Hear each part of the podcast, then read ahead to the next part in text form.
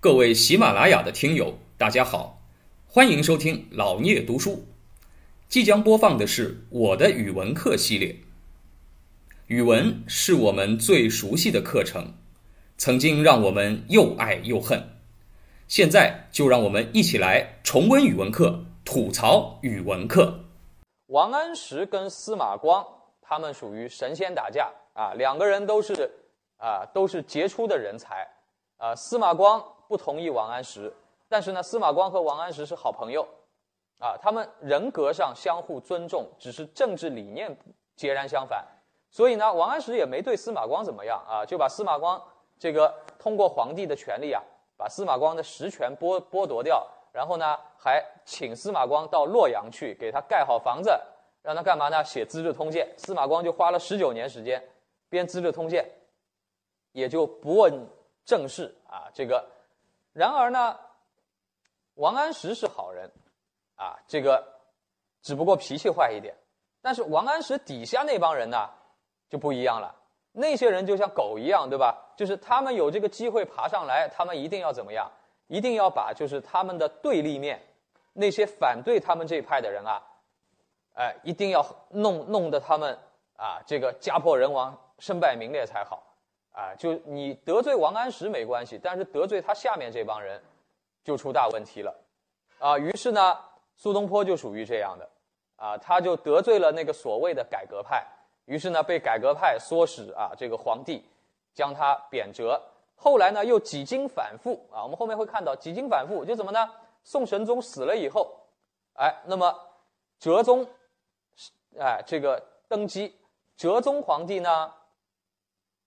登基的时候很小，执政的是太后，太后又是一个保守派，又把司马光提上来，把王安石赶出去。那么好，哎，苏东坡他们也跟着小哎，所有保守派小伙伴们都回来了。回来了以后，当然保守派也很怒啊，哎，你们那帮改革派害我们，对吧？又把改革派给害了一通，坑了一通。结果呢，太后又死了，死了以后呢，哲宗他是神宗的儿子，他认为他父亲是对的。于是呢，他又要改革，又改革呢，又把原先那帮改革派又请回来，又来把这个保守派又踩在脚底下。所以苏东坡后来又出了一个什么乌台诗案，又被害了，啊，然后几经反复，几经折腾，最后折腾出了一个什么呢？折腾出了一个文艺青年赵佶，宋徽宗上位，上位以后，他用的人就属于那种连改革派、保守派加在一起都看不上的人，啊，就蔡京、童贯。高俅他们这帮人，啊，于是呢，整个北宋你看，就越来越差，越来越差。所以呢，后来有的历史学家说北宋的衰落啊，这个如此迅速，怪谁呀？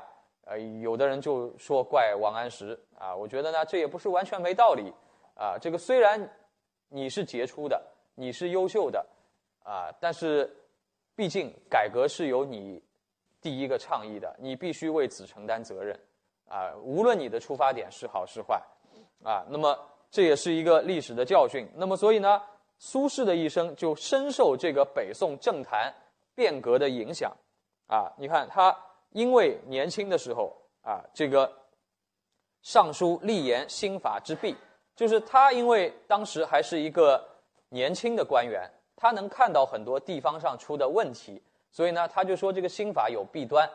这话有没有错呢？这话也没错。哦，不能说啊，你改革好，所以我我就不能给你改革提一点点意见了，啊，我提了我就是保守派，对吧？那也不是这样的，你这改革过程当中有的地方确实是有不对的，我我我我难道不能提吗？啊，我提了，提了之后怎么样？你看，啊，就被贬贬到啊杭州啊，当然贬到杭州还是一挺好的地方，对吧？所以宋朝皇帝呢，呃，对大臣也不差，就是他不想看见你了，觉得你烦，就把你从首都啊。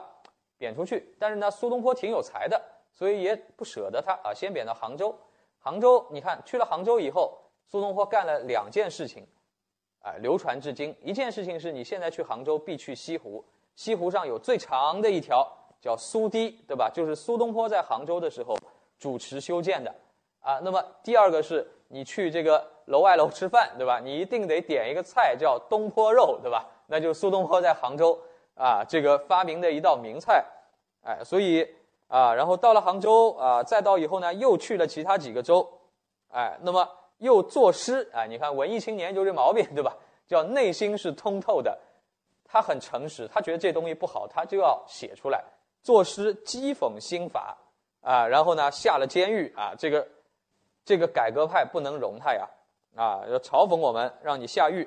出狱以后呢，又被贬为哎，这个北宋对官员还是好的呀啊，就坐了牢以后放出来还是可以继续启用的啊。这个到黄州做这个团练副使啊，就去了湖北。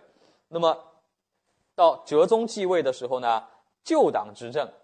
又把他召了回来，又回京，啊，当翰林学士，所以他叫苏学士嘛，哎，那么他又哎，你看苏轼这个人啊，很神，看到这里你真会觉得对他既钦佩又感叹，什么呢？他又不满旧党尽废新法而受排挤，哎，你说这个，哎，你说这个，咱们普通人想想，你这不是脑子脑子有问题对吧？就是你反对新法。被新法的人啊，被改革的人当成什么啊？当成旧党，当成保守派，给赶出去了。其实那时候苏轼自己很年轻啊。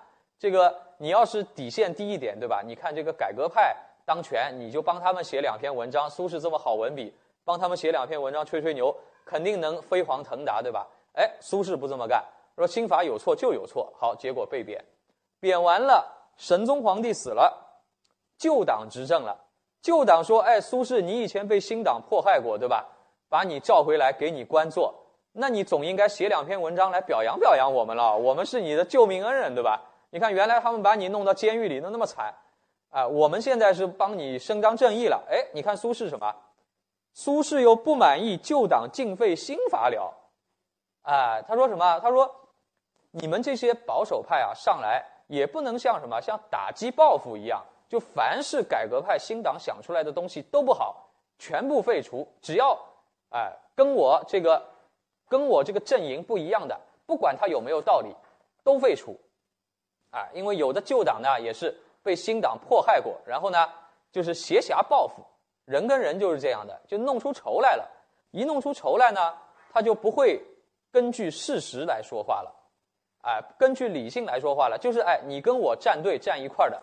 你站我，我就护着你；你站到我对面去，哪怕你对我也要害死你，就变成这样了。哎，那么苏轼觉得呢，这个不是一个读书人应该做的事情。一个读书人，一个知识分子应该怎么样？应该理性的对待问题。新党有的改革过分了，操作的不当，应该指出，他就是有错。你让我坐牢，我也得说，你旧党尽废新法也有问题，因为原来国家是有弊病。这个是承认的，新法当中有一些积极的东西是能改变国家的一些，哎不不利的地方的，对国家有利的。那你旧党上来干嘛把它废了呢？这才是苏轼真正伟大的地方，一个不偏不倚的心理纯净的文学家，哎，这个你觉得佩服吧？人能做到这一步才叫不容易啊！哎，你看咱们后面，啊，这个伟大的文学家。都能做这样的事情，你看看我们鲁迅先生，鲁迅先生其实也是这样的，呃，鲁迅先生，你看他这个无论是在什么时候，都能够站在一个理性客观的尺度上去看待很多问题，啊，他有的时候非常憎恨保守力量，对吧？镇压革命青年，鲁迅先生是能够冲在前面，不管你要把我怎么样，我都要写文章骂你，对吧？我要指控你。但是有的时候有一些这个啊，这个当时的一些狂热的激进青年做事情过分的时候，鲁迅先生也会怎么样？也会写文章来指责他。哎，这个哦，不能说哦，人就分两种，一种叫革命，一种叫反革命。这人应该讲理，对吧？不管你革不革命，你都得讲理。心地啊，心地纯净的文学家是只讲理不站队的，啊，他没有任何的。主观上说我要站哪个阵营，苏轼就是这种，啊，所以这一点就体现了他的伟大，哎，那么，所以呢，哎，你看又不满旧党，所以又被旧党给赶出去了，啊，赶出去啊，然后又去杭州啊，什么颍州、扬州、定州，又去杭州做官了，哎，然后呢，元佑八年复行新法，复行新法，你想啊，他被旧党赶出去的。新党又上来了，那这回总该新党应该对他感恩戴德了吧？哎，这个结果呢，苏轼又因为羁绊先朝，就新党还记着以前的仇呢，啊，不领你的情。你你在旧党执政的时候，你看苏轼旧党执政还帮新党说过话，他们不领情的，他们觉得你以前笑话过我们，写诗笑话我们，然后呢又把苏轼给贬了，贬到了惠州啊，儋州不贬到了海南岛啊，这个一直到徽宗赵佶继位以后，预设北归。然后呢，哎，这个从海南岛回回老家，回到一半，到常州的时候病逝了。啊，你看，这个苏轼这一生起点非常的好，啊，起点大大家都很羡慕，啊，年轻轻的功成名就，哎，但是你看他后面这一生过得如此的坎坷，谁能想得到呢？啊，谁谁能想得到？但是。正是因为这种坎坷，成就了一个伟大的文学史上的苏东坡。这我以前讲过的。这个如果苏轼是一个少年得志，然后呢，官场混得左右逢源啊，新党也喜欢他，旧党也喜欢他啊，你说以苏苏轼这个人的智商来说，能不能做到呢？我觉得也能做得到。他的智商肯定是很高的，啊，智商高的人实际上情商都不低的，哎。但是你你看，为什么最后？苏轼会是这么一个命运呢？哎，会是这么一个，是不是他情商低呢？啊，故意得罪人呢？不是的，哎，其实绝大多数智商高的人情商都高。之所以你觉得他有的时候得罪人情商不高，是因为他觉得有比有一些东西比情商对人来说更值得在乎的，就是要坚守真理和理性。啊，不能说因为任何事情我只要情商高我就八面玲珑。没有原则，这不叫情商高，这叫节操低。哎，这个智商高的人，他知道怎么情商高，但是他不愿意去做这种情商高的事情，他更愿意去坚守他认为宝贵的东西。哎，那么这才是苏苏轼呢？他出入于儒释道三家，啊，他的知识非常的丰富，啊，这个以儒家思想为主。啊，儒家讲究修齐治平，对吧？要治国平天下的，有很大的理想。哎，那么他呢也不满北宋社会的现状，他主张变革。哎，这个大家看到吧？苏轼不是一个老顽固保守派，他也主张变革，但是他主张的是对国家真正有用的变革。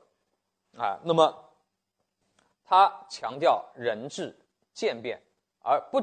哎，而不喜欢什么？而不喜欢这种啊，这个那些新党改革派说的一夜之间就能让国家富起来、好起来啊，吹得跟啊这种神神话一样的。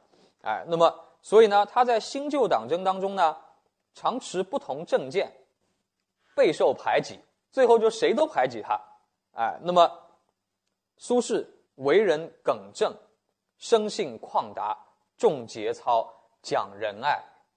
无论在何种环境当中呢，他都能随缘自适啊。最后这句呢，更不容易，所以我们才能有今天这样一个苏东坡啊。啊，他要是一路做官做得很亨通，最后他也不会有时间来给我们写那么多好的文学作品。他的绝大多数的文学作品都是写在他这坎坷的一生当中，因为有这样坎坷的人生经验，他才有更多的感悟。啊，也才能看到这个社会更多的方方面面。他被这个朝廷贬来贬去，也自然而然的就走遍了全国各地，啊，各处的名山大川也都看过。所以呢，他能写出那么多好的东西来，啊，那么苏轼啊，他在啊这个文学方面，他的父亲、他的弟弟跟他合称三苏，都是八大家之一。啊，他也是欧阳修以后整个北宋文坛的领袖人物啊，这个毫无疑问。不管他有没有官位啊，但是他在文学的角度上，在整个啊当时来说是无人可及的，而且他也是一个古今罕见的这样的一个全才作家。你说今天有哪个作家可以称自己是全才的？啊，诗歌、小说、戏曲啊，词。啊，样样会写，啊，书法还写得好，啊，这个估计是没有了吧？哎，那么到苏轼的手上啊，我们前面其实已经讲过了，叫突破了词为砚科的樊篱。之前的任何的词人，还是在这个婉约的一条路上走，对吧？还是觉得词写的就是什么？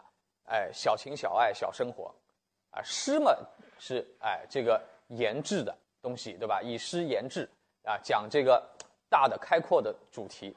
但是到苏轼那里呢，词也能担当诗的作用，啊，那么他的词是哎北宋的成就最高的，他的词有三百四十多首，啊，很多啊。那么对整个宋词的发展有很多的影响和帮助，啊，那感谢您的聆听。如果您有任何问题想与主播交流，请在评论区留言。欢迎订阅本专辑，期待下集再见。